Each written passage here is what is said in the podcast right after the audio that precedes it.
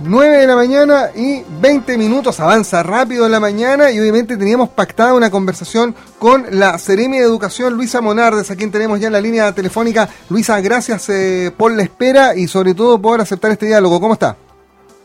Muy bien, gracias. Gracias a ustedes por contactarse con nosotros. Luisa, primero vamos a lo, más contingente.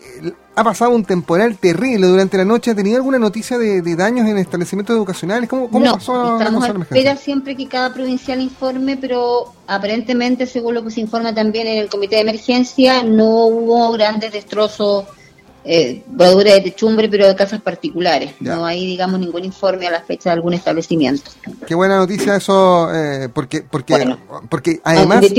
En clase los niños, pero que se nos sigan destruyendo las escuelas es complicado. Es que además, Luisa, en este periodo de, pandemia que han estado cerradas las escuelas, ha habido muchos robos en establecimientos educacionales. Sí, efectivamente, nosotros hace dos semanas atrás tuvimos una reunión conjunta con carabineros y el ejército y se redoblaron las, las rondas, digamos, específicamente a los sectores que tenían mayor complejidad, eh, que podían, digamos, tentar a los ladrones a seguir robando, porque hubo establecimientos en que no fue una vez, sino que iban y volvían al mismo establecimiento hasta que no dejaron nada. Y también hicimos un llamado a la comunidad y a los sostenedores, porque habían establecimientos que no se habían dado cuenta y el robo había sido hace un mes y medio, dos meses.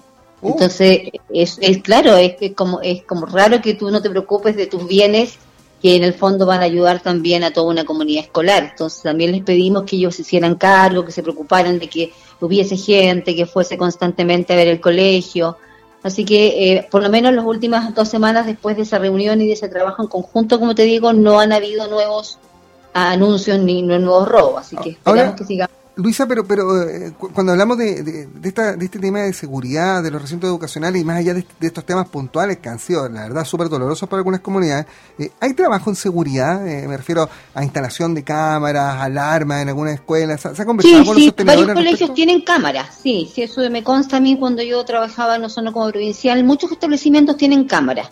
Pero en distinto de la cámara, el robo se efectúa igual, el daño se efectúa igual, la reventa de los artículos robados se hace antes de que se proceda, digamos, a los protocolos y a los procedimientos que hace Carabinero. Entonces, mejor evitarlo, creo yo, que andar persiguiendo después con la, con la evidencia a los ladrones. Entonces, ahí tenemos toda responsabilidad, quienes están cercanos al establecimiento como, como vecinos, digamos, quienes también forman parte del colegio, en cuidarlo y visitarlo los sostenedores también que tienen una importancia fundamental en esto, pero también nosotros reforzamos, como te digo, las rondas y los, trabajos que se estaban haciendo con carabineros y el ejército.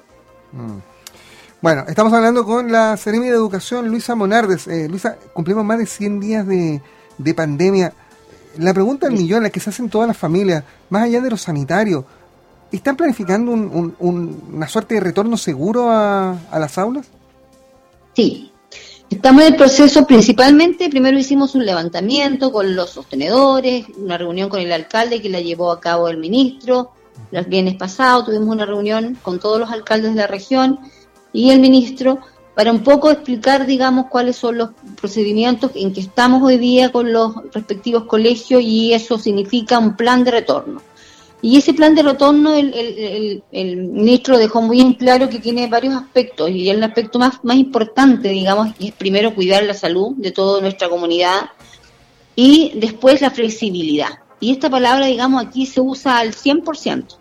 Flexibilidad y progresión. O sea, aquí van a retornar a clase de manera progresiva, ¿ya? Contando con los elementos de seguridad absolutamente necesarios, todo lo que es necesario, y para aquello también el Ministerio, a través de eh, los fondos de apoyo a la educación pública que tienen nuestros colegios municipales, abre una línea, digamos, de FAE para poder también comprar la implementación, para poder darse seguridad, y también la superintendencia libera fondos desde eh, los fondos SET, que también permiten adquirir, digamos, estos elementos como para poder eh, primero preocuparnos de la salud de nuestros estudiantes. Y la flexibilidad pasa porque el colegio define en este plan quiénes volverían, cuándo volverían, cómo sería ese retorno, ¿ya? Y que pudiera ser mixto entre una semana en casa, otra semana en el colegio, o la mitad de un curso, o dividir un curso, dependiendo primero cuando ellos deciden qué niveles serían los que son realmente relevantes, importantes para retornar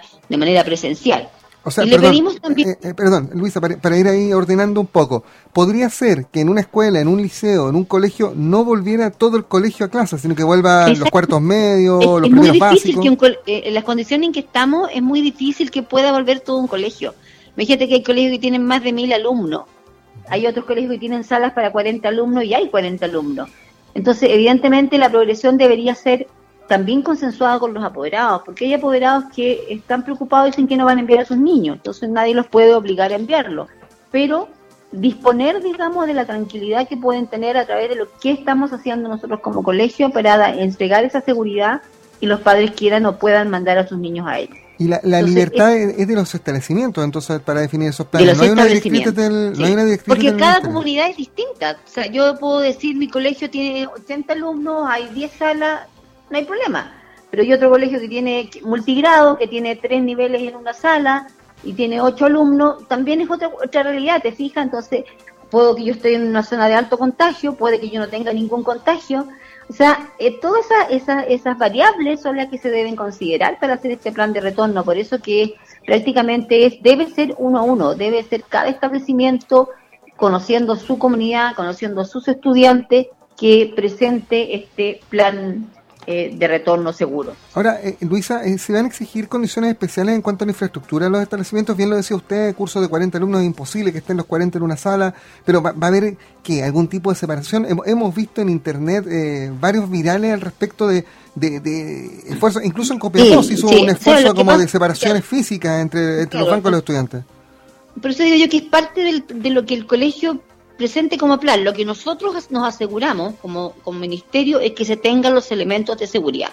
Mascarillas, separación de entre estudiantes, los guantes, eh, sanitización constante de los espacios, eh, que no existan, eh, digamos, las distancias sociales deben sí o sí mantenerse, digamos, durante todo el periodo. Por eso es que cada colegio define y no va a llevar a un, un pre-kinder, un kinder cuando los niños no obedecen mayores instrucciones, son muy pequeños, todavía no las entienden o eh, y, definir quiénes vuelven. Si los que tienen enseñanza media a lo mejor piensan que el cuarto medio sería relevante, sería el cuarto medio en el foco para el inicio. Esto es progresivo, se va sumando dependiendo también cómo va resultando cada una de las ideas que se han tenido en la teoría y se van después aplicando, pero siempre lo más importante es mantener las medidas de seguridad sanitaria. ¿Y, va a haber, va, a haber algún, algún límite para el año escolar? Se lo pregunto porque ya estamos a mediados de junio. Este, este, mes está jugado ya. Empecemos desde julio eh, en adelante. Eh, se estima que eh, la pandemia podría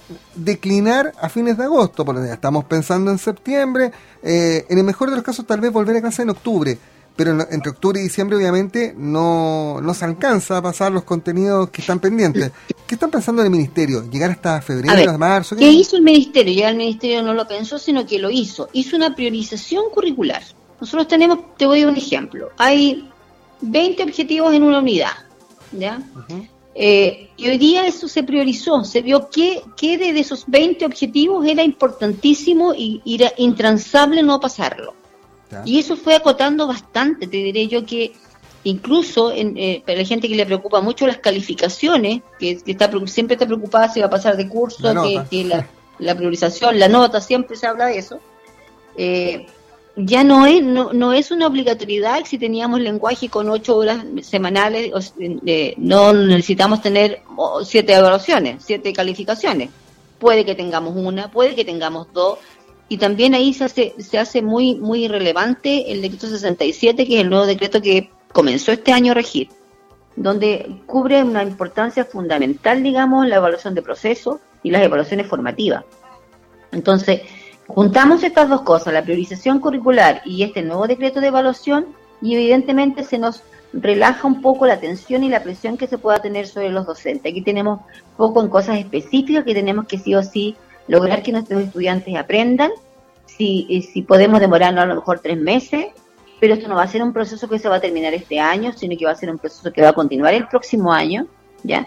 Y el retorno al colegio primero va a ser con un diagnóstico que va a entregar el Ministerio a través de esa agencia de calidad, y un diagnóstico que nos va a revelar a nosotros no solo lo que se aprendió durante este eh, proceso, digamos, online o fuera de las aulas, sino que también el estado emocional de nuestros estudiantes y de nuestra comunidad educativa. una vez que tengamos ese resultado, viene una segunda etapa, que es el refuerzo educativo para alinear a nuestros estudiantes y prepararnos, digamos, para eh, lo que significa el, el retorno, digamos, eh, a clase, que también, como te decía yo, puede ser mixto, podemos tener un grupo de alumnos en la casa, otros en el aula y después irnos cambiando.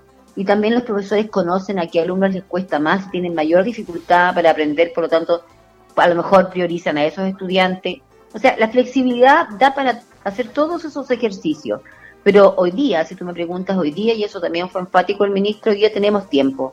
Tenemos tiempo. No importa que sea, a lo mejor, como dices tú, septiembre, octubre, noviembre, diciembre, cuatro meses, pero en esos cuatro meses pudiéramos avanzar bastante, digamos, si nos enfocamos específicamente en lo que es prioritario dentro de los procesos de aprendizaje. ¿Y en esa flexibilidad, por ejemplo, clases de lunes a sábado probablemente? ¿Solo de lunes a no, el sábado no, en diciembre? lo que pasa es que la ley dice que si hay, si hay clase el día sábado, los docentes hay que pagarle horas extras. Yo no creo que ningún sostenedor en este momento pudiera hacer aquella inversión. Así que eh, las clases están contempladas de lunes a viernes. Y, y, evidentemente hasta diciembre por ahora no hay una modificación nueva de calendario, termina por calendario escolar en diciembre. Y si un privado, un colegio privado quiere tener clases los sábados por sus convenios propios, ahí, eh, eso es... Eso es particular, de los particulares es distinto porque ellos tienen convenios con sus sindicatos y ellos trabajan, digamos, en sus remuneraciones, situaciones contractuales de otra manera, digamos. Ahora, eh, Luisa, eh, en toda este, esta flexibilidad del cierre de, este especial año escolar, y no nos vamos a olvidar nunca de este 2020, y en todo ámbito, ¿Qué pasa con los cuartos medios? Porque e, ellos tienen la famosa prueba de transición y ahí hay un factor en, cuanto a, su avance al, sistema de educación superior, que es la famosa nota de enseñanza media. ¿Cómo, se va a calcular eso con un año escolar en que no ha habido calificaciones a esta altura? Mira, eh, el, tipo de, reglamento que está hoy día vigente es el, el, reglamento de evaluación que cada establecimiento debe trabajar en base a este decreto 67. Por lo tanto, eso es lo que debe adecuarse. ¿Qué hacemos con los cuartos medios y con los octavos? Que también muchos alumnos, digamos, no tienen continuidad en su establecimiento y deben irse a otro establecimiento. Entonces, eso va a ser parte de cómo ellos van a adaptar ese, ese reglamento interno para poder ver que efectivamente esos alumnos necesitan una calificación. Por lo tanto, tiene que de alguna manera sacarse eso para poder hacer el promedio y tener el puntaje que corresponde al NEM pero eso, como te digo, también es parte de esta adecuación que se va a hacer del reglamento de evaluación de cada establecimiento, el reglamento es propio de cada establecimiento, basado en el decreto 67, que nos puede indicar a lo mejor que tengamos de las asignaturas básicas una o dos evaluaciones y con eso podamos sacar un promedio. Pero eso también es parte, digamos, de un proceso que tiene que hacer el levantamiento eh, a través de este reglamento de evaluación cada establecimiento, basado en el nuevo decreto de evaluación ministerial que es el decreto 67. O sea, acá hay muchas más interrogantes de las que parecen. Tela que cortar, hay mucha tela que cortar. Por eso nosotros estábamos haciendo un llamado y estamos trabajando a través de las direcciones provinciales con los establecimientos, porque el no tener alumnos nos da la opción efectiva de poder planificar con más calma, con más tranquilidad, considerando todos los, los, los vectores que ya están en juego en esta pandemia sin arriesgar en ningún momento la, salud de ninguna persona de la comunidad escolar. No solo estamos hablando de solo de estudiantes, sino que también de los asistentes de educación, de los profesores, de los directivos. O sea que tenemos que velar por muchas, muchas cosas que tienen que ver con el funcionamiento y la manera distinta en que vamos a tener que mirar los procesos educativos. Yo creo que el cambio de paradigma va a ser tremendo y hay cosas que se vinieron para quedarse y esas hay que mejorarlas y trabajarlas, que tiene que ver con la educación online. O sea, si tenemos periodos como este tan largos y extensos donde no hay clase, tenemos que tener cada vez mejor habilitado o con mayor disponibilidad o con más acceso para que nuestros estudiantes también puedan seguir, digamos, avanzando indistinto de las emergencias que puedan ir apareciendo. Oiga, Luisa, el año pasado, en octubre, cuando, cuando se iniciaron las movilizaciones sociales, eh, ya hubo un, par de semanas donde, donde se interrumpieron las clases. En Puerto Montt, por ejemplo, fue un mes completo la educación pública, que no, no hubo actividad. Eh, ¿Estaba preparado el sistema educacional en esta región para, para una segunda para tan cercana? ¿Hubo, lecciones aprendidas o la verdad eh, la dejaron pasar y ahora se encontraron de golpe con la pandemia y no, digámoslo en buen chileno, estaban desnudos frente a la pandemia? No, mira, como ministerio, gracias a Dios, por eso fue tan rápida la reacción, porque como ministerio nosotros estábamos trabajando ya en nuestras plataformas online antes de que comenzara la pandemia, entonces fue súper rápido el, decir ya lancémosla porque ya estaba en proceso, ya estaba trabajada. Entonces, eh, nos permitió, como te digo, bajar todos los contenidos, adecuar, porque tenemos desde primero básico cuarto medio en la plataforma, una de las plataformas del ministerio. Teníamos la biblioteca también, que es parte importante de las plataformas ministeriales para poder apoyar a nuestros estudiantes. Tenemos también, teníamos también todos los textos para los alumnos de, escuelas, digamos, de, menor rendimiento que tenían dificultad en cuanto a lo pedagógico. Y esos libros también se trabajaron y se imprimieron y se entregaron a las escuelas rurales que no tenían acceso a Internet. Así que había una batería de cosas que se estaban trabajando como ministerio. Entonces, como digo, logramos reaccionar bastante rápido para poder ir ayudando y supliendo un poco estas dificultades que se fueron presentando. ¿Y los privados? Ahora, evidentemente, estamos en, un, en una zona, y hay otras zonas también que tienen la misma dificultad. Primero, muy, muy dispersa geográficamente. Segundo, con estas tremendas y maravillosas montañas de bosques que impiden que la, la, la, señal que nos llega muchas veces sea la indicada para poder acceder a Internet. Y eh, esa dispersión también nos impide, digamos, que podamos hacer convenios con empresas porque no son rentables para las empresas muchas veces. Y también se están trabajando algunos convenios a través del Ministerio de Desarrollo Social y a través del Ministerio de Transporte y Telecomunicaciones para poder ir avanzando en ese tema. Pero yo creo que eso vino, como te digo yo, para quedarse y hay que trabajar en función de mejorar. Oiga, es una tarea que ¿y los colegios y los colegios privados, Luisa, estaban preparados? ¿Cuál era la evaluación que hace usted como de Educación al respecto? Mira, yo creo que en, rigor, digamos, el Ministerio sí tenía avanzado porque estamos viendo lo que es tecnología y, innovación, que era un proyecto que tenemos como Ministerio de mejorar eso porque estaba dentro del programa de gobierno. Pero, pero yo creo que los colegios particulares, como tienen una realidad distinta, de menos alumnos, con un nivel que, nos, que les permite a ellos acceder más fácilmente a un computador, eh, no debió haber sido tan compleja la entrega, digamos, de, de ese contenido a través de plataformas propias y también usar las plataformas del ministerio que están disponibles. No, no están, digamos, segmentadas ni, ni solamente dedicadas a la educación pública, están abiertas para quien las desee utilizar. Mm. No tengo claridad respecto a si efectivamente eso fue así y, y resultó al 100%. Tengo algunas observaciones que dicen que colegios que están funcionando muy bien, que han trabajado muy bien con sus estudiantes, como también hay otras observaciones que dicen que no están a la altura, digamos, de lo que como colegio particular debiesen entregar. ¿Y ahí lo pueden hacer los padres? Tengo certeza, lo que sí tengo certeza es que hay preocupación, y constantemente nos están llamando eh, rectores y, gente, digamos, de los colegios particulares para preguntarnos cómo hacer, qué hacer, qué es lo mejor, qué es más conveniente, y eso significa que están preocupados. Ahora, Luisa, los apoderados del, de establecimientos del sistema público eh, están muy muy cobijados por, eh, por los municipios y en el fondo saben las reglas del juego. Pero los papás y apoderados de los colegios particulares pagados eh, se sienten hoy día muy en el aire, se sienten desprotegidos, se sienten que no tienen a quién recurrir, no están conformes, ellos firman contratos, muchos de ellos pagan o pactan el pago de colegiaturas por el, todo el año en diciembre, hacen un negocio futuro, como lo hacía el amigo Juan Pablo Dávila.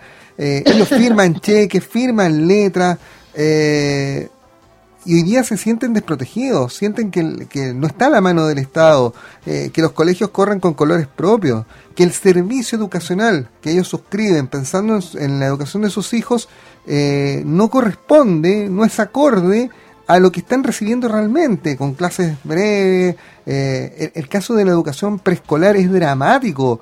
Eh, porque, porque los niños no se concentran frente a dispositivos eh, de educación remota, ¿no? mantienen la concentración frente a una pantalla, prefieren irse, prefieren no estar, eh, tienen reacciones que los colocan nerviosos. ¿Qué puede hacer el Ministerio de Educación al respecto? Mire, yo creo que aquí hay que separar dos cosas que son súper importantes. Lo primero, en el caso que planteas tú de los niños tan pequeños, la manera de que los niños pequeños, pre-kinder, kinder, aprenden es jugando. Y evidentemente no juegan solo juegan con otros. Claro.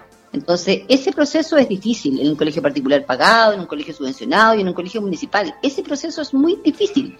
Como también es muy difícil el proceso de aprendizaje de la lectoescritura, que es un primero básico. Oh. Ellos requieren de un seguimiento, requieren de un profesor, se requiere de un proceso, de un, de un plan, digamos, de, de, enseñanza de la lectoescritura. No es cualquier cosa. O sea, nosotros tenemos hoy día en plataforma Aprendo a leer con Bartolo, pero, pero requiere, digamos, de que alguien en casa esté ahí, que tenga alguna técnica, que pueda aprender, que pueda hacer una bajada, digamos, un poco más pedagógica, y eso no es fácil, independiente, como te digo, en qué, en qué nivel de colegio esté. Pero por otro lado también es relevante que si bien es cierto, eh, existen hoy día, como existe, digamos, eh, en el caso de los contratos, existe, digamos, los defensores de, lo, de, a través de educación, de, a través de la superintendencia para recibir los reclamos correspondientes a no contar o no, o no considerar que se está recibiendo un buen servicio, al igual también que, que lo que significa, digamos, el, los reclamos que uno pueda hacer al servicio de, de ¿cómo se llama? este donde se reciben los reclamos por, por, no, por no cumplir con los reglamentos de lo que se vendió en el fondo, ¿ya? Eh, eso está, está en la ley.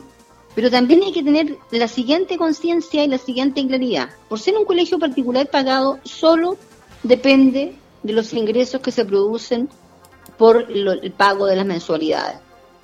Y ha habido mucho, mucho apoderado que ha retirado a sus estudiantes pensando que va a poder dar exámenes libres y no es tan fácil. ¿ya? Los exámenes libres requieren de una serie de protocolos y una serie de condiciones para poder autorizarse desde el ministerio.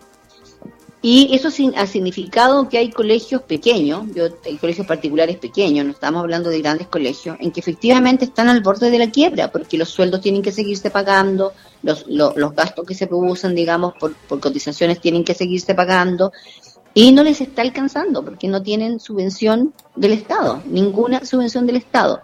Entonces, aquí lo que tenemos que velar es que a través de esa conversación y de esa comunicación que debe haber con los respectivos eh, directivos de los establecimientos, es que la calidad de lo que estén entregando debiese ser mejor. Porque ellos mm. también han debido contratar plataformas que no tenían para entregar, digamos, esta, esta eh, clases y esta manera, digamos, de aprendizaje nuevo. Entonces eso hay que pesarlo muy bien y hay que ir, digamos, eh, viendo especialmente, digamos, poner especial énfasis en los por qué y en cómo solucionarlos. Porque el problema existe, sí existe, y puede, ser que tengamos dos, tres meses más con, el mismo, con la misma situación que no podamos retornar a clase, por lo tanto vamos a seguir igual. Entonces, claro, pero los colegios van a ejecutar los contratos. Los colegios van a ejecutar los contratos. Los colegios van a seguir que, que, la, que, la, problemática es esa, el uno a uno. Si evidentemente hay, igual hay padres y apoderados que se quedaron sin ingresos, independiente que sean colegios particulares pagados. También tenemos apoderados que nos han dicho que se quedaron, ya perdieron su fuente laboral porque eran independientes, porque no han podido trabajar. En fin, no, no les permite, digamos, cancelar aranceles de dos, tres niños en el mismo colegio. Entonces, todo eso debe ser consensuado, conversado, trabajado con, con, el colegio y, acercarse. O sea, aquí estamos hablando de principalmente una mediación, de poder llegar a un acuerdo. ¿Y el, camino es Superintendencia de Educación y CERNAC para los padres que están disconformes? Exactamente, CERNAC es la palabra que se me estaba arrancando. Pero, la eh, Superintendencia puede, puede, puede meterse en el tema del colegio privado? lo que pasa es que la Superintendencia eh, puede recibir el reclamo en el sentido de orientación. ¿ya? Porque lo que puede ahí es orientar eh, efectivamente si el servicio que yo pacto, por qué razón no está siendo entregado. No es que ellos van a, van a dictaminar, digamos, sin tener ningún antecedente, es mm. recaban los antecedentes y buscan la manera de resolverlo. Y el CERNAC definitivamente es para hacer ya una denuncia de incumplimiento de contratos. Pero eso también tiene que ser para los dos, porque el, colegio también se puede eh, ir a CERNAC y también puede reclamar que no están siendo pagadas las, letras que se, que se pactaron o que hay incumplimiento también de contrato por parte de la del otro lado de la, del contrato, digamos. que hay, ¿Los colegios pueden ir a CERNAC a reclamar incumplimiento de contrato? Claro, porque si tú, si tú dictas, dictas una orden de no pago de un documento, y independiente, digamos, que es la situación en sí la que está produciendo que ellos no puedan entregarte el servicio. Entonces, ahí, pues digo que para nosotros eso es parte de lo que es CERNAC, porque hay una delgada línea, una muy delgada línea, en lo que corresponde y lo que no corresponde. Entonces, ante eso, mejor nosotros pensamos que lo que debe hacerse es mejorarse lo que se está entregando y conversar. Mm. ¿Ya? Conversar y mediar como para ver efectivamente qué podemos hacer como establecimiento para tener más tranquilos nuestros padres y apoderados y cumplir con lo que podemos cumplir dentro de lo que estamos viviendo como país. Mm. Porque no le podemos pedir que, de que cada eh, profesor vaya a cada casa y haga clases particulares a todos nuestros estudiantes de colegios particulares porque yo estoy pagando una colegiatura alta. sería imposible porque no darían abasto, no tendrían docentes suficientes para poder hacer ese trabajo.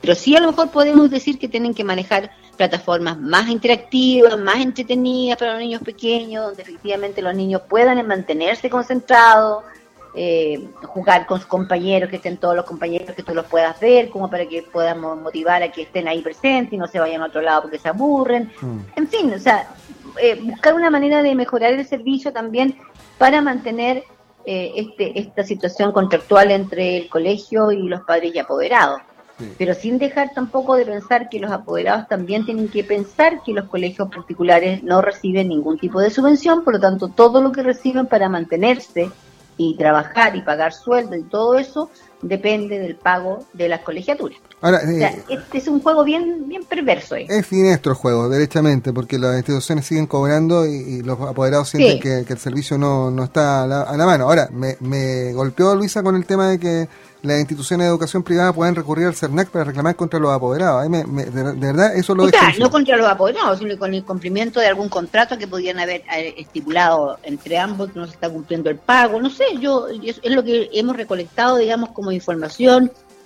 como acciones que se pueden estar realizando.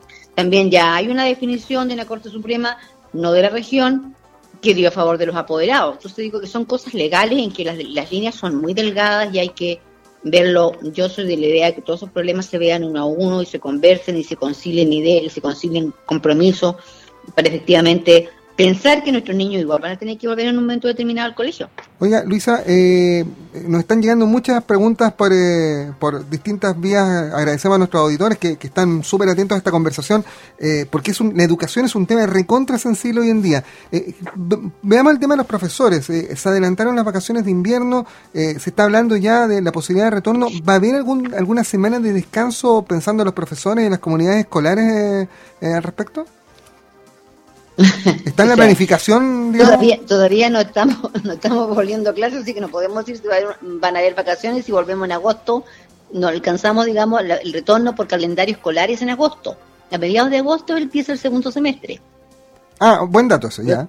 ¿Ya? Por lo tanto, eso significa que el primer, el primer semestre, digamos, no se hizo ningún tipo de, de trabajo presencial, eso se mantiene. Lo que en algún minuto se dijo que a lo mejor pudiera ser, dependiendo de las condiciones, que se tomaran una, se pudiera dar una semana, pero eso fue una idea que se lanzó hace mucho tiempo, cuando la realidad era otra, eh, en septiembre. Esto se va viendo, digamos, día a día, porque vamos a ver cuánto nos dura, digamos, el proceso esto de los, del PIC, de la alta, del alto contagio que tenemos todavía como país. entonces, no es una cosa que se pueda resolver hoy día. En ese ámbito de flexibilidad, entonces, Luisa, si, si el retorno no es a fin, en agosto, ya pasamos de septiembre, ¿no habría posibilidad de esa semana de descanso? Habría que seguir de corrido, La idea es que tratemos de concentrar la mayor cantidad de horas en no recuperar el tiempo que ya se fue, estos, meses que no ha habido actividad en los colegios, eh, digamos, de manera presencial, porque sí ha habido de manera remota. Eh, y por lo tanto, si tenemos a, menor cantidad de meses que nos queden del año, evidentemente vamos a tener que concentrar en esos meses la mayor cantidad de trabajo presencial. Eh, pero, pero también va a depender, te digo yo, de, lo, de qué, qué plantea el colegio. O sea, a lo mejor no, no estoy hablando de que el colegio pueda cambiar su calendario escolar, no, eso no es posible. Pero sí el colegio puede determinar que exista, digamos, eh, un nivel, dos niveles, tres niveles, la mitad del curso, por lo tanto ahí tampoco va a haber una carga para todos los docentes de la misma manera. Mm. Ahora, También se va a la... Luisa, eh, quiero, volver al, tema de, que estamos hablando de la educación privada, que hay mucha pregunta, porque eso se cruza también con las universidades. Eh, solo en Puerto Montt hay más de 20.000 estudiantes universitarios, casi una decena de, de, plantel de educación superior. ¿qué, pasa, ¿Qué va a pasar con ellos?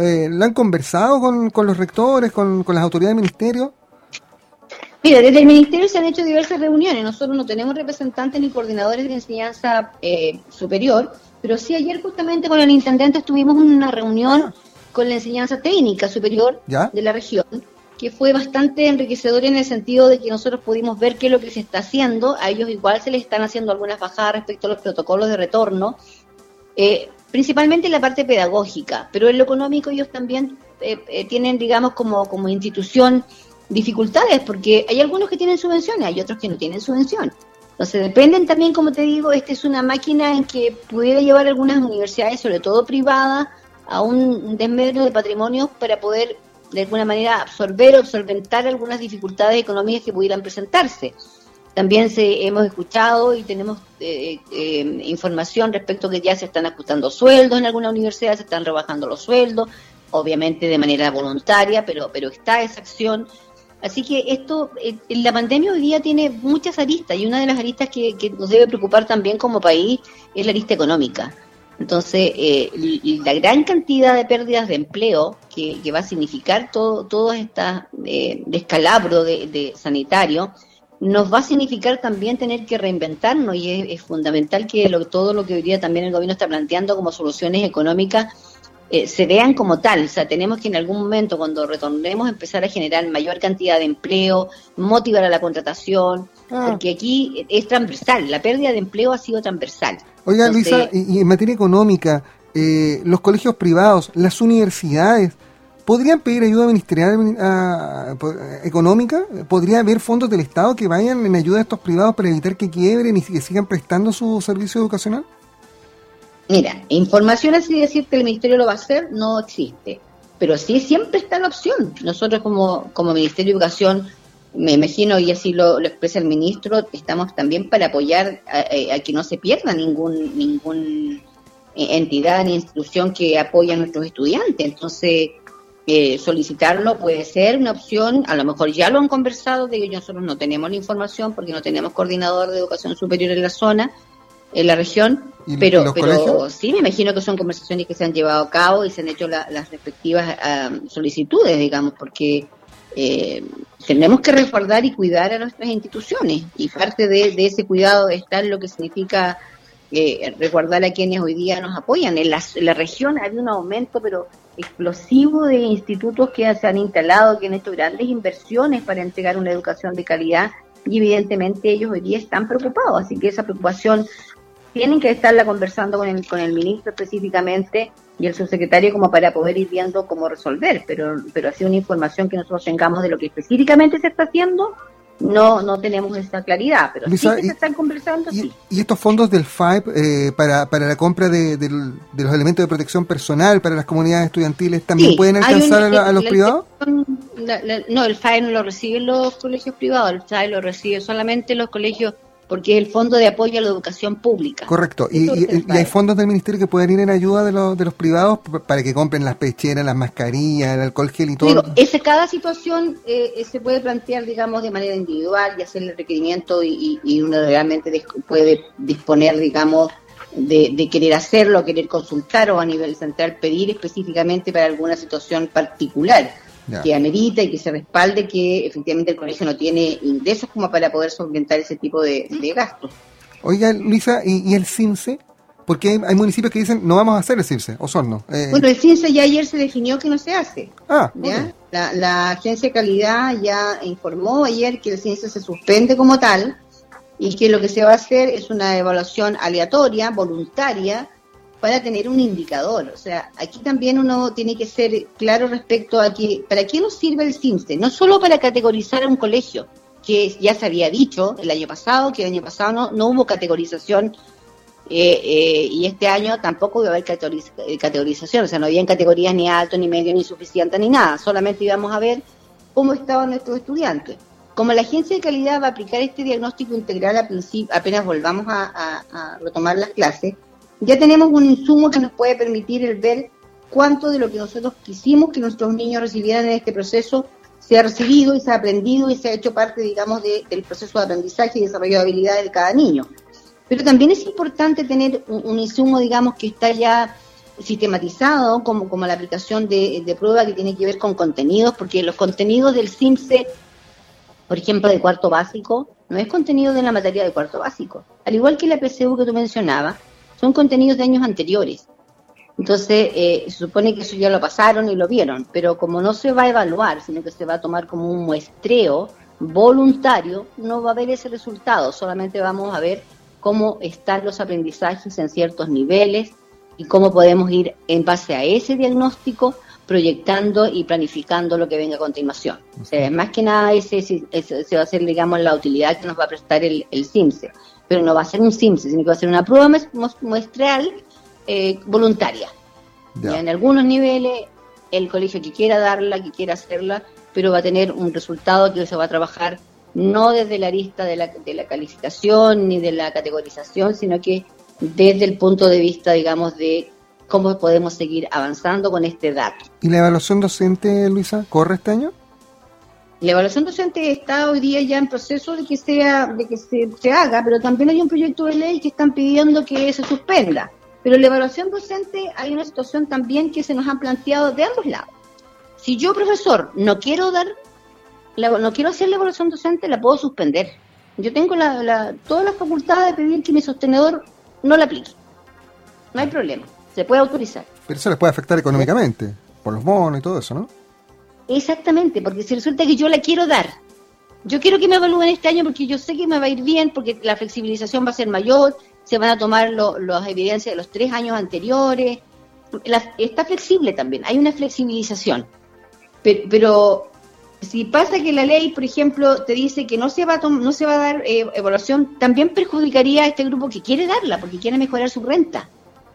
Entonces, eh, si hoy día se puede suspender, si me toca a mí evaluarme y yo lo puedo suspender, ¿por qué no hacer uso de ese resquicio legal que hoy día en pandemia nos permite, por situaciones, digamos, ajenas a mi voluntad, suspenderlo? Yo puedo hacer uso de eso y puedo suspenderla. Nadie me va a decir que no lo haga. Pero la, gente que quiere hacer la evaluación, que quiere mejorar su renta, evidentemente va a quedar en desmedro si la ley dice que no se va a tomar ninguna evaluación docente. Entonces es muy, muy drástico, digamos. Por eso que la idea es que si se es voluntaria, el que quiere hacer la evaluación lo hace. Acuérdate que es un porcentaje de los profesores, no son todos los profesores porque se evalúan cada cuatro años. Así que no son todos los docentes que lo hacen simultáneamente. Pero si alguien lo quisiera hacer, deberían darse la posibilidad de que efectivamente lo haga. No, mm. no, no debería pasar lo contrario, digamos. lo mismo, y eso también tú delante me preguntaste por los cuartos medios. Sí. En la, en la PSU de este año tiene una priorización curricular también, que significa que los alumnos tienen todos los contenidos pasados. No existe ningún contenido, la prueba anterior existía un contenido que se pasaba en cuarto medio, hoy día no existe ese contenido. Eh, por lo tanto, todo lo que los alumnos ya han aprendido, lo aprendieron. Lo que no lo aprendieron, ya no lo aprendieron. Y también existe un convenio desde el Ministerio de Educación que se hizo con los tres más grandes preuniversitarios de Chile, que comienza ahora a fines de junio, julio, eh, de un intensivo, digamos, de preparación PSU. Y eso, digamos, la invitación es que los estudiantes se incorporen, ellos son los expertos, los quienes hoy día están en esa, en esa, en esa eh, línea, digamos, educativa, son los expertos en poder prepararse para una PSU, por lo tanto hay que aprovechar todas esas instancias que son gratuitas, ¿ya? Y que se acceden a través de una plataforma de Internet, ¿no? Oiga, Luisa, eh, eh, en el tema de la evaluación docente, eh, usted ya lo conversó este tema con, la, con el colegio de profesores, ¿no? ¿Qué, dicen ellos? A ver, lo que pasa es que el colegio de profesores nunca ha estado de acuerdo con la evaluación docente. Claro. Pero, está, digamos, es sobre la mesa. Es algo a, lo que sus propios socios se acogen por el tema de los bonos. Claro, por, eso digo yo que hay una inconsistencia, porque si es voluntaria yo decido. Pero no puedo impedir que el que quiera hacerlo la haga la postura del Colegio de Profesores sí históricamente ha sido y se estaba negociando que la prueba que ellos consideran que era la doble evaluación se eliminara. Eso también está en proceso de poder ejecutar, digamos, y ver cómo hacemos que, efectivamente se pueda mejorar el proceso de evaluación. Pero también es una ley, por lo tanto la modificación se hace a través de leyes. Eh, Luisa, nos hemos excedido muchísimo en este diálogo, pero estaba muy entretenido. Seguramente vamos a tener que hacer una segunda parte. Porque, no hay problema. Porque en materia de educación hay muchas interrogantes. Pero solo, solo una cosa, en lo personal, usted es madre, ¿cierto? Sí, pero ya de hijos viejos. Ya, estoy, abuela ya. Abuela, perfecto. Pero como abuela, como madre, ¿qué opina usted de la posibilidad de retornar a clase? ¿Es seguro realmente el retorno? Se lo pregunto humanamente, no como autoridad. No, yo como, como mamá, ¿ya? También fui directora de una escuela durante dos años, de una escuela grande. ¿Ya? Y te digo, fundamentalmente, mi seguridad parte porque yo conozco mi comunidad educativa.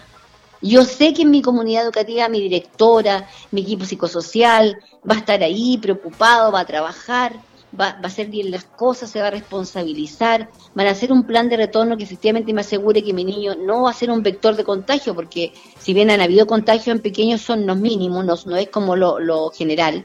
Pero yo, yo confío en mi colegio, si el colegio hace bien la tarea, la gran responsabilidad que tiene hoy día de definir un buen plan de retorno, yo debería confiar, porque yo puse a mi hijo ahí porque creo en el proyecto educativo, porque confío en quienes están hoy día a cargo de ese establecimiento, Por lo tanto, no debería haber esa contradicción. Aprensiones, evidentemente hay aprensiones. Yo viajo todos los días de Osorno y hay una aprensión terrible que en el viaje me pueda contagiar y hay una angustia que es propia también de, lo, de tanto tiempo en esta en esta situación, digamos, que tampoco es sano mentalmente. Usted se ha mantenido en la pega, me imagino también con estos llamados que ha hecho el intendente a volver los empleados públicos a su puesto de trabajo. ¿eh? Usted claro, porque nosotros tenemos una obligación como servidores públicos. De nosotros dependen muchas personas que vienen a pedirte un certificado porque tienen que buscar trabajo, porque están cesantes, que tienen que inscribir su título, que tienen que pedir un... O sea, diversas cosas que cada institución pública tiene que ejecutar. Y, nosotros vemos grandes colas y grandes reclamos en Santiago porque dicen que en, una institución hay una persona atendiendo, dos personas atendiendo.